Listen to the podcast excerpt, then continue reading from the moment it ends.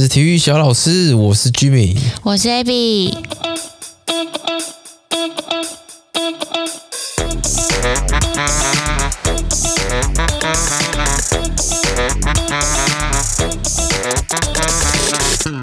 耶！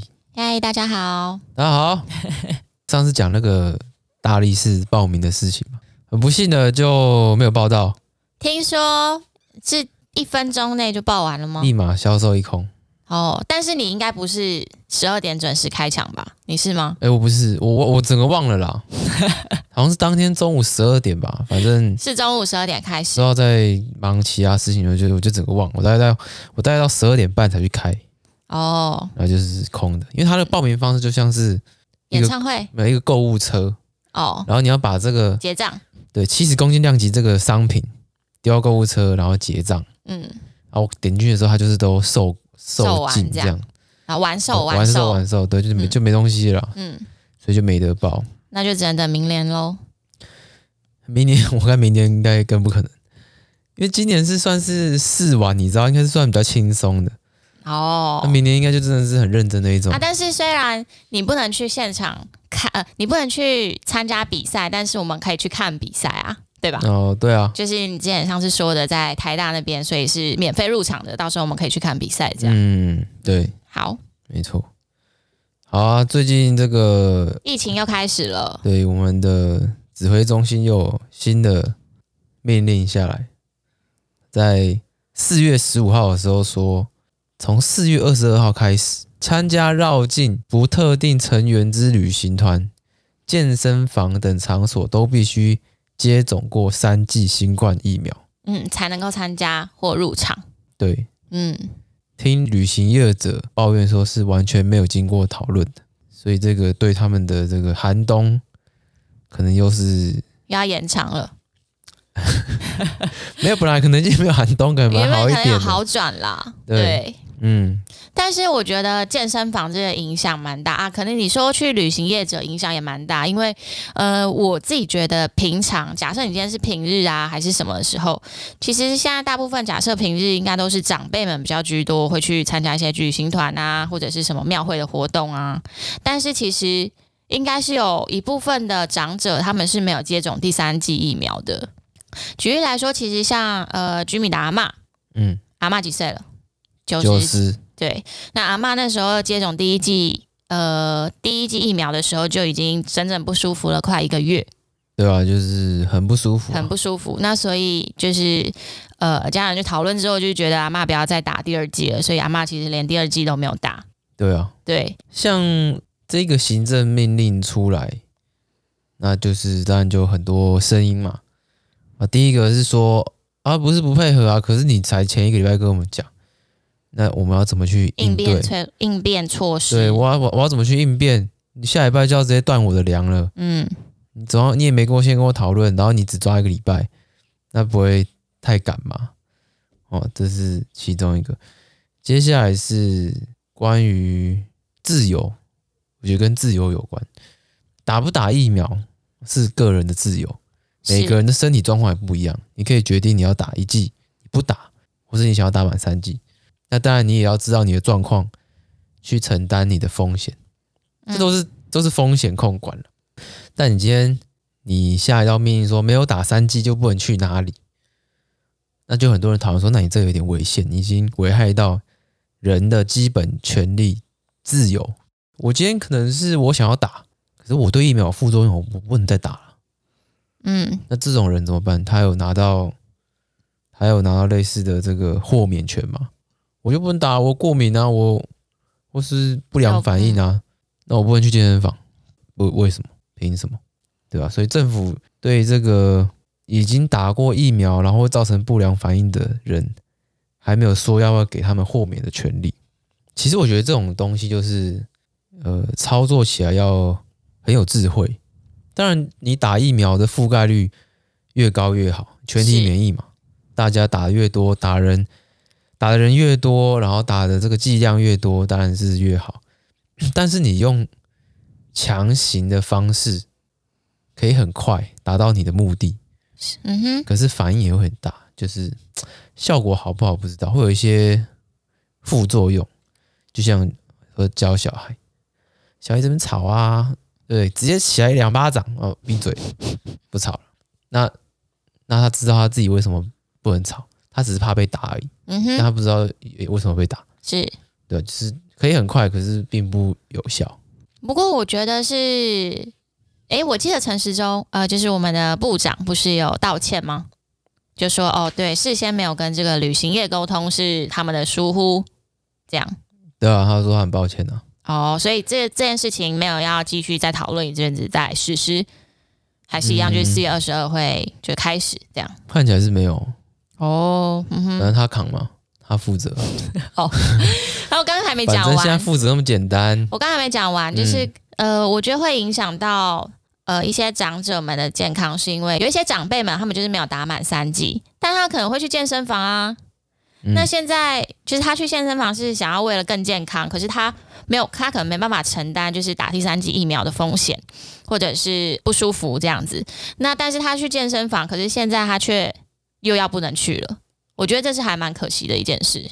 对啊，其实在国外啊。欧洲地区有一些在实施疫苗护照，就是说，哦，我要看到你打了几剂，类似概念，你才能干嘛干嘛。是我记得我们柯市长好像有提供，呃，也有提出类似的理论。台北叫做疫苗通行证。嗯，对。但是呢，在做这个东西的时候，就是要注意对人的这个基本自由限制，不能太过强烈。像之前美国总统的拜登。他曾经对这个百人以上的企业要求他们要打三剂疫苗强制令，那后来被呃美国大法官、最高法院大法官给否决了，就是不能有这一道命令。所以美国到现在是没有说你一定要打疫苗几剂才能过生活的措施。那欧洲的话，之前去年有在发疫苗通行证，那渐渐的现在也都要取消了。我印象很深刻的是。哎、欸，我有个法国同事啊，反正他坐我后面了。嗯，然后他就之前就说啊，那个很很蠢啊。那时候去年什么，大概这个时候吧。嗯，法国人都在上街抗议啊，说为什么去餐厅我还要秀什么我有打疫苗证明？你要去类似类似像是，哎、欸，我们扫那个 QR code 叫什么？实联制。实联制对实联制，为什么要扫这个？然后为什么我还要打了疫苗才可以吃饭？嗯，所以那时候他们很多。人上街抗议，对，法国就是自由的象征嘛。当初革命的时候，他们对很崇尚自由这件事情，所以他们很多人都勇敢的站出来说：为什么要限制我的自由？打疫苗是每个人的自由。有些人他就是他就是不想要打，他想要，那他就要承担自己的后果嘛。是，对啊。那为什么你要限制我要打完疫苗几剂才能进餐厅去吃饭？有一点。有点冲突啦，那渐渐的，欧洲现在在取消这个疫苗通行证。嗯，但反观台湾现在正在进行要做疫苗通行证这件事情，对吧？所以这个事情是蛮需要思考的了。那你觉得嘞？那你觉得应该要怎么样？我觉得就是赶快数字赶快破万，天天都不要再报什么数字，对，赶快全部一次报完，然后等到呃。染疫的数字上升之后，其实大部分的免疫应该也会上升。就天天破万，天天破万，每天破万，没人在看啊。然后就是就感冒嘛，就这样啊。你会平常一直看你今天几个人感冒吗？也是，但是现在还有一个一些问题啊，是因为现在台湾的小学或者是就是小孩子还没有打，就是就像前天不是有一个新闻。两岁的儿童确诊，然后他大概是这两天的新闻。那因为确诊，他们到时候要送医院，他们是要打呃救护车载他们去医院的嘛。但那时候，因为他们介于就是有没有确诊之间，反正那个新闻大家可以去看。然后最后就是两岁的小朋友高烧不退，然后被延误就医，然后命为。啊，为什么被延误就医？嗯、呃。中间有一点复杂，就是反正他们早上可能去裁剪，然后得到了结果，然后小朋友开始高烧，然后呃开始昏睡，然后妈妈过了几个小时之后发现，哎，小朋友不是在睡觉，是整个就是昏迷了，嗯，然后就开始打打那个防疫专线，叫什么？一九二二，一九二二。但是因为就是一九二二，他那时候有一点作业时间，那作业时间就是可能拖了不知道是不是两个小时吧。那反正最后送到医院的时候，其实就是原来是延误就医，然后小朋友现在就还在命危当中。嗯，是。我觉得呃你说的没错，就是今天小孩发高烧也有可能会过世啊，或者是今天生病他有可能会过世啊。但其实大部分如果你当了爸妈，你不会想要赌这件事情吧？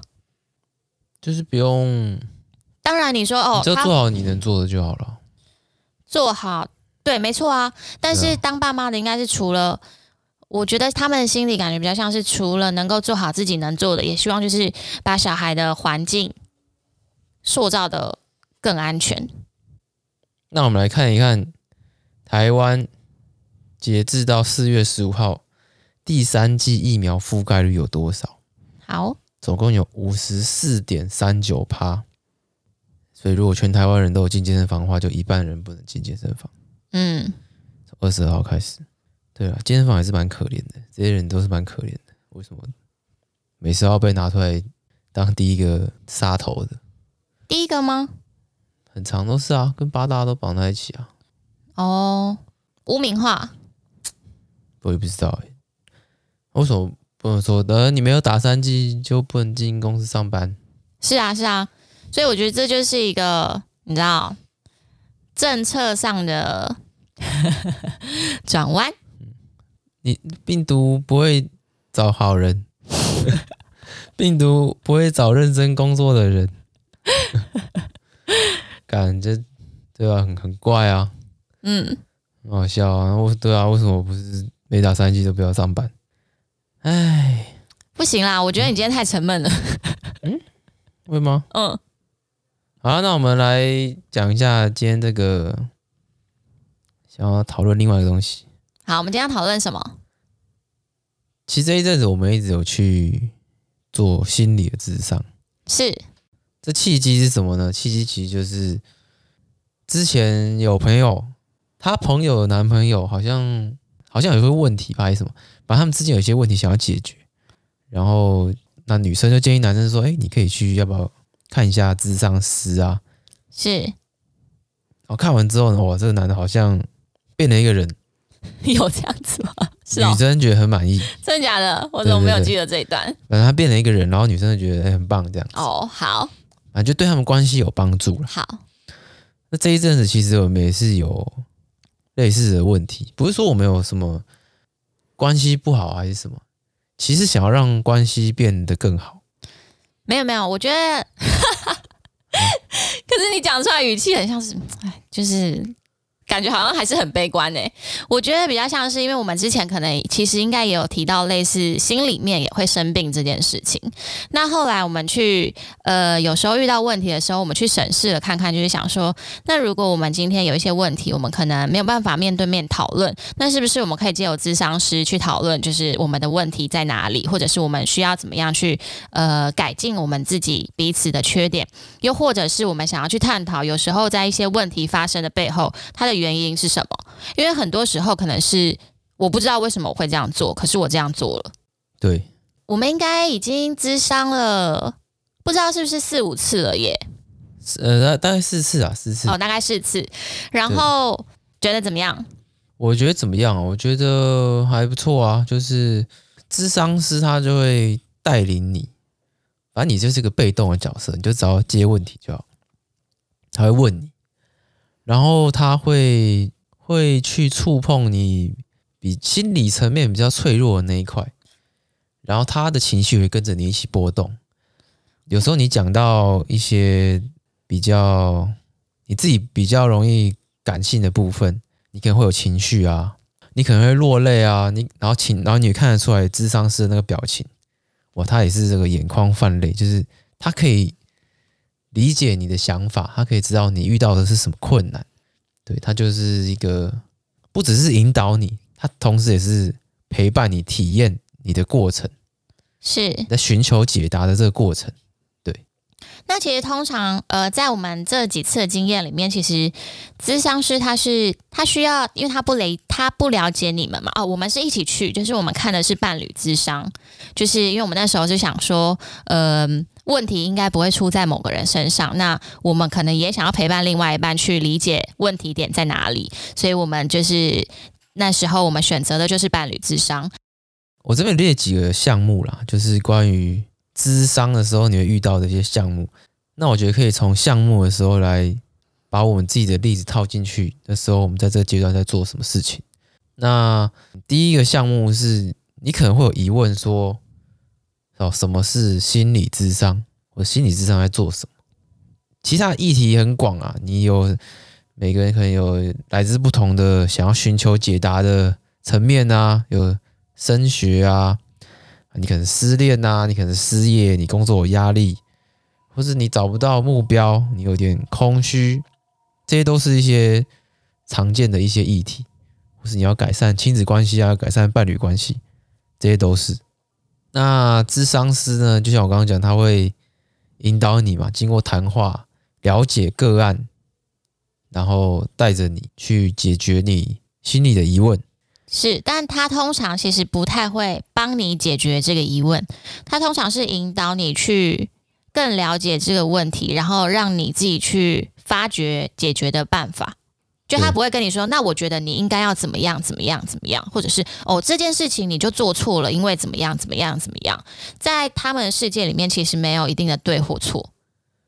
对，我觉得这这也是我体验蛮大的，就是像我在跟他说的时候，我觉得我我知道我哪边不好，是哪边不对，但是他会跟你说，其实没有一定什么对什么错，嗯，只是可能以往的经历成就现在的你。的样子，你的反应，可是并没有对错，而且你也不用急着太急着就去下定论。是，对，他他给我一个类似这样的一个观念。嗯，好，那第二个，何时需要咨商？其实这件事情，我觉得如果是我的看法啦，我会认为其实每个人都可以去咨商。嗯，因为每个人或多或少，你一定会有一些。你可能觉得还好的事情，但其实他可能一直默默着影响着你。又或者是这件事情你很难对朋友或家人启齿，但他其实一直困扰着你。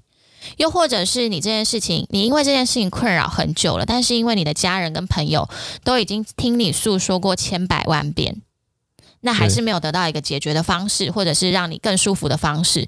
那其实这些都是可以去寻求心理咨商的协助。只是我觉得，在如果你有就是想要寻寻求心理咨商的协助的时候，有一点是你应该要觉得哦，我今天可以改变，就你不是抱持着我没有病，我什么都不用改，我去征求一个，我去寻求一个认同，不是，而是你要就是一开始你就要知道，你一定势必会有一些想法跟观念是要去做修改的。对，我觉得这是一开始可能去寻求心理智商要有的认知。再来是，呃，因为智商他一开始不了解你，所以他可能会需要很很一段时间之后才能了解你可能寻求的问题的整个样貌，然后再花一点时间让你去理解你的问题在哪里，然后你的让你去引导你的解法是什么，就是他是需要时间的。对，他，他需要时间了解你，去知道说，诶，你的问题。啊，来自哪？也许我们就可以从哪边去下手。所以，智商师也需要花一点时间去了解你这个人，去听你说更多的话，去了解你的成长环境、生活背景等等。所以，呃，你今天想要寻求一个解答，你不可能是一次就可以拿到，因为第一次可能智商师还不知道你是谁，对对，才刚知道你的名字，然后你你就说，干，给我个答案。对，我问题就是这个，为什么会这样？对，那太太困难了。对，这个都太困难。是，那你去寻求智商，并不代表你很软弱，或是你有病，或是你不幸福。对，或是你不幸福，只是如果抱持这个观念，你就会这件事情可能就离你越来越远。这是一件再正常不过的事情。是，你可以把智商当做一个感冒、心灵保养。我现在很会保养我身体，对，我现在 physical 保养我身体，我都花很多，就是有花钱。肌肉啊，啊按摩啊，什么？其实我花，我现在很敢花这些钱。是。那现在不只是 physical，我现在连 mental 都有，心灵上面的保养我也有花钱。对。所以你不用。如果你今天把智商想成是一个干有病的人才去，干我又没有病，我干嘛要去？对，那那这件事离你越来越远，你就更难去接触这个东西。对，或者是你也不需要难以启齿，就是跟朋友讲说啊，嗯，我们最近有在看伴侣智商啊，为什么？你们不是看起来感情很好吗？什么样看起来很好关系都一定会有问题，每一段关系都一定会有问题。是，那有些人他可能觉得啊，这个问题反正就这样了，久而久之就习惯了，反正就是这样，他就是这么烂，对，或者我就是这么烂，没有人想要改变，那就继续这样吧。然后到最后，这个关系可能就是一个 就放水流了，对，放水流，很是就是很糟了。对，那我们我们当初的观念是，哎，我们不想要最后就变成这样，也许我们可以做一些改变。可是，可是我不知道要怎么改变，我也知道我的反应或是我的想法可能。不是太好，也许可以更好，可是我不知道要怎么去把它变成我的第一个反应，或是把它做得更好。我不知道如何做，所以我去寻求智商的这个协助。对，那那我还想分享，就是因为他就是说，譬如说像我们现在三十岁嘛，那我们在遇到每一件事情的当下，我们会有什么反应，或者是我们会做什么动作？那其实是。这三十年的经验去堆叠的，所以它其实会跟你的原生家庭可能有关，跟你的成长背景、你的教育背景，或者是你的同侪背景，这些都是有关联的。所以就又牵扯到刚刚讲的，就是如果需要呃，你想要了解这件事情的全貌的话，其实就是要花很多的时间。对啊，对，专业嘛，专业要花钱的。对对，好，那接下来是。我想要预约咨商，咨商要怎么进行？这个我们刚刚说过，智商就是以谈话的方式进行，通常就是智商是会引导你，让你去说更多的事情。对哦，假如说我们今天伴侣智商，对，我们有我们有这个一对二哦，像教练课一对二，两个这样轮流讲，或者是我们现在正在进行的就是一对一，一对一，因为他想要各自的更了解我们各自的这个成长背景、家庭的这个关系。嗯，进行当中其实不止谈话，还有一些互动，像是小游戏，对，小游戏，他会用一些小游戏是哦来来引导你，让你去把你的想法，或是你在特定的关系里面去具象化。对哦，不管是家人的关系、伴侣的关系，去把它具象化。嗯，对，我觉得可以举个例子，我觉得小游戏还蛮好玩的。嗯，就他曾经就有把一大堆的玩偶。很小只的那种，就拿出来，就拿很多。然后他那时候是我们两个一起，那他就请我先在这一群玩偶里面挑一个我，跟挑一个 Jimmy。那我就挑出来了之后呢，他就说好，那你觉得你们两个平常最常站在一起的方式是怎样？或者是你会怎么样摆放你们彼此的关系？是面对面呢，还是你们背对背，还是你们并肩？或者是其他的方式，嗯，然后我就想了一下，我就想说，嗯，我就摆了，我就摆我们两个是肩靠肩，这样一起往前，一起看着前面，肩靠肩。嗯嗯。好，然后这时候他就说，那为什么你想要，就是为什么你们呃两个在你心中是这个样子？那他就希望就是我描述我们我们平常的方式嘛，为什么我会这样想？我就说，因为我们平常。呃，各自都还蛮还算蛮忙碌的，但我们每一年都会定很多我们的目标。我们可能今年要达到什么目标，或者是我们要存多少钱，或者是我们要做什么事。所以，其实我们大部分都是朝着那个目标在前进，一起前进。那这时候他又说：“那现在这个方式是你心里面最想要的吗？”然后我就看了一下那两个玩偶。我就说，嗯，其实一直久了这样子，我好像会很累，就是我们完全没有时间可以面对面。那什么时候会让我觉得我们是面对面的？可能就是我们呃偶尔去两天一夜小旅行啊，或者是三天两夜啊，或者是就只要我们两个，然后出去玩放空之类的。那那时候对我来说，就是我们面对面的时间。然后就透过这小游戏，它就可以呃让我讲出更多。我们相处，我觉得我们相处的模式跟我希望的模式是什么之类的，对，我就觉得还还蛮好玩的。当然，有时候像这种，你要把这种感觉、这种东西，你要具象化，有时候你也很难去描述的清楚。说，可是你也不用担心说，看、啊、是不是我不会形容这个事情，我有病。没有，就是你也可以说你不知道，或是你目前没有答案，嗯，就是都没有问题。你有讲过你不知道吗？就是有，我讲过我不知道，哦，我说我没有想法，我不知道。我也有讲过，我不知道，我想不起来。对，对，但那都是智商是在引导你去想，你是不是还有一些事情可以回去再想想，你的感觉到底是什么，或者是你是不是有一些东西被你小心翼翼的保护起来了，然后你嫌少的去，它其实可能需要疗伤，但你其实一直不去触碰它。其实另一个想法是说，你你可能有些事情你，你你平常不假思索，你就会避掉它。哦，那这一块这一块可能是你你不愿意去谈到的。是，智商师他会去赤裸裸去触碰这一块，他会不断的去戳你一下，戳你一下。是。那其实有些人他很害怕去被这样触碰，他他会保护，对，他会保护自己。嗯，或是说他吓到了，他可能就。也不去再第去第二次，是因为他讲不出来，他不想讲，他不想要面对这个问题，或者他当下可能没有料到他要现在去回想这个问题。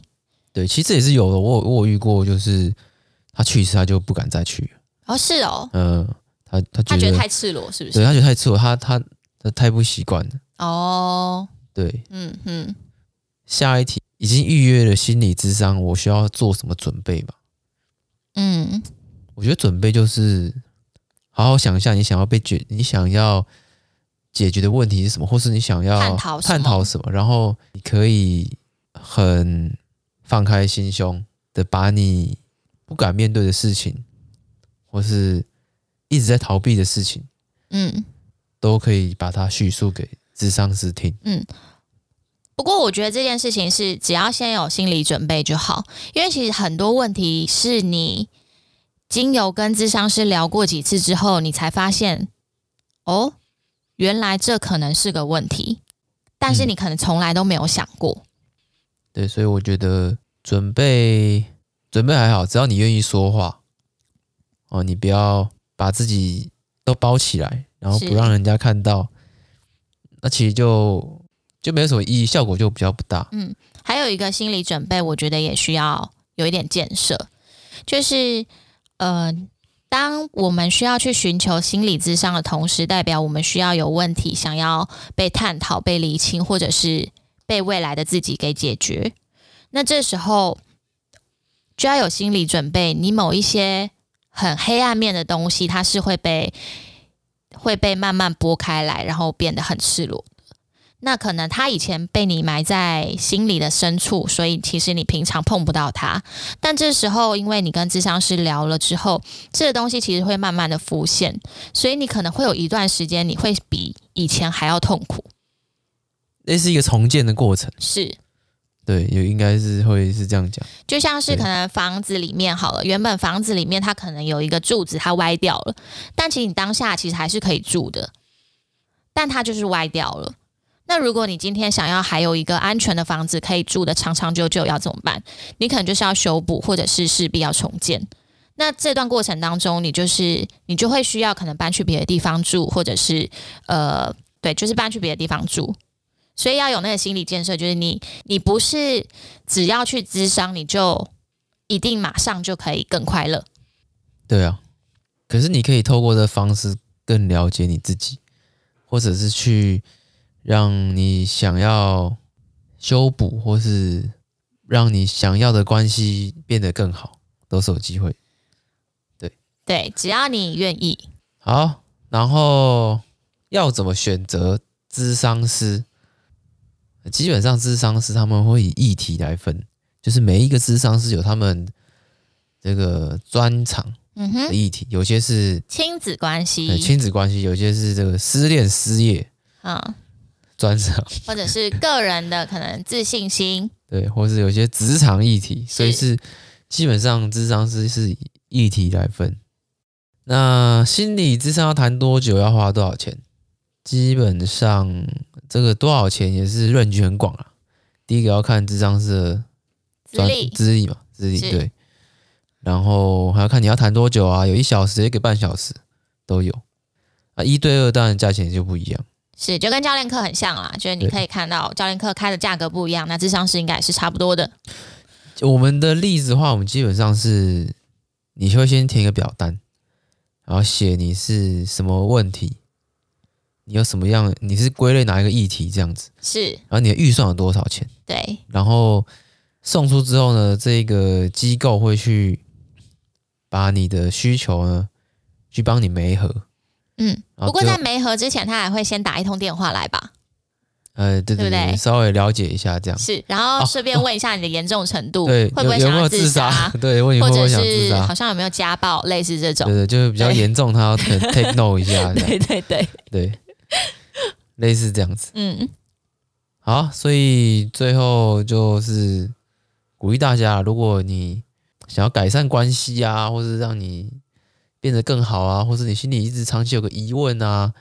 导致你心情时不时就会很低落，是，或是你有一个莫名的压力来源，对对，就都可以去寻求解答。不管是什么关系，其实都是可以被修复的。就算你可能，譬如说，很多人可能。假设好了，跟自己爸妈的关系没有这么好，可能譬如说爸妈以前都是很高压的状态啊，或者是什么的，那导致你现在跟爸妈的感情其实没有很好。可是其实这是可以透过你们可能可以一起去看亲子咨商，又或者是你先去咨商，去了解一下你的背景，然后再去做一些修补，我觉得都是很有帮助的。我觉得前提是大家要有个认知是说。去咨商是一件很正常的事情，是。然后你是想要让这一段关系变得更好，是，而不是在做，呃，你有病你要做治疗，因为你像亲子，就势必你今天已经，你今天已经可以接受智商这件事情，对你来讲是 OK 的，可是你要拉着另外一个人去，对，那一个人要有同样的认知，不然他就会觉得哦，我我我跟我去，对我我我有病，就好好好的，对，对啊，嗯，但那当然。生活还是过得下去嘛，就是对，就像刚刚说的，就是呃，柱子歪了一根，但其实房子还是可以住嘛。对啊，对啊，有时候你可能诶哪一次地震大一点，对哦，可能就压垮了，比较不稳。对，嗯，哪一天就可能这个炸弹就爆了，或者其实有可能这件事情影响你，但它其实影响你比你想象的大很多。只是你还不知道，或者是他下意识影响着你，你不知道，可是别人知道，对，可是人家不知道是什么原因造成你现在这样子，对啊。智商好玩，智商好玩的还不错啊，推荐智商，而且智商是都很 很温柔哦，柔。他都会，然后记性很好，对对对对，他引导你，然后我觉得那个温柔真的是让你感觉很有安全感，因为信任感，因为这也是他们的一个技巧之一，他他要。我相信，也许他在工作的时候跟他平常讲话、那个、是有切换的模式的，是有切换的模式，因为他要让你愿意信任他，然后把话都跟他讲，所以他会有一个气场，是带进一个他的这个气场里面，你就会像吃了什么诚实豆沙包我们，一直讲，就要敢讲，因为其实你如果一直说，嗯，我觉得还好，嗯，可能就也没有吧，嗯，就你如果不愿意讲，其实你就是在浪费时间。所以，当智商师问你的时候，你可能一下子回答不出来，没有关系，但你可以把这些问题，你回答不出来的问题带回去思考啊。还有想到一件事，其实像像训练课一样，我们通常会有作业嘛，功课嘛，嗯，那其实智商也会有一些功课。那他通常智商师会透过在这一次的智商去呃去列几个问题，或者是去列几个 item。然后想说，那你们，譬如说像我们看的是伴侣智商好了，大家可能每一次都会列一些 item，让我们带回去讨论，或者是去观察，这也是蛮有帮助的。嗯，没错没错，对啊。好，智商不是病，去智商的人没有病，哦，去智商的人没有病，去智商的人是想要变得更好，就是心灵心灵这个什么保养，对，就跟按摩一样，对。OK，费用你就把它当成教练课的这种感觉，是是，啊、而且其实时间也是蛮弹性的。他通常都会问你说，你下一次想要约多呃多久之后，什么都可以，没有一定要什么几天一定要去一次啊，或者是呃多久要去一次啊，其实是蛮弹性的。但我们自己是我们大概都抓可能两三个礼拜去一次这样啦。然后现在大概去了一两个月，可以可以体验看，给自己一次体验的机会，或是你，但一次可能不够，因为一次他都还在问问题。对，对，如果你现在有一些呃一些想法，哎，你听到这一节目，你觉得哎，你的确有时候心情啊起伏不定啊，然后你想要找到原因啊，嗯，因为你的情绪起伏可能影响到别人，是。对你想要去找出原因，你没有错，你只是不知道为什么你会这样，或者是说。你什么关系？觉得想要变得更好哦，你都可以现在重新思考一下，嗯，还可以寻求咨商师都可以帮助你们。那如果有还想要问细节的话，可以问体育小老师吗？问我说为什么我去智商吗？不是。问整个流程，或者是我们在哪里智商，然后详细价格是多少钱，哦、有没有推荐的之类的？价格这不是我定的，这个是没合的啊。啊，可能大家就是没有经验啊，然后想说先来问问看啊。哦，好了好了，我啊，那那今天就这样喽，智商快乐，好，大家拜拜。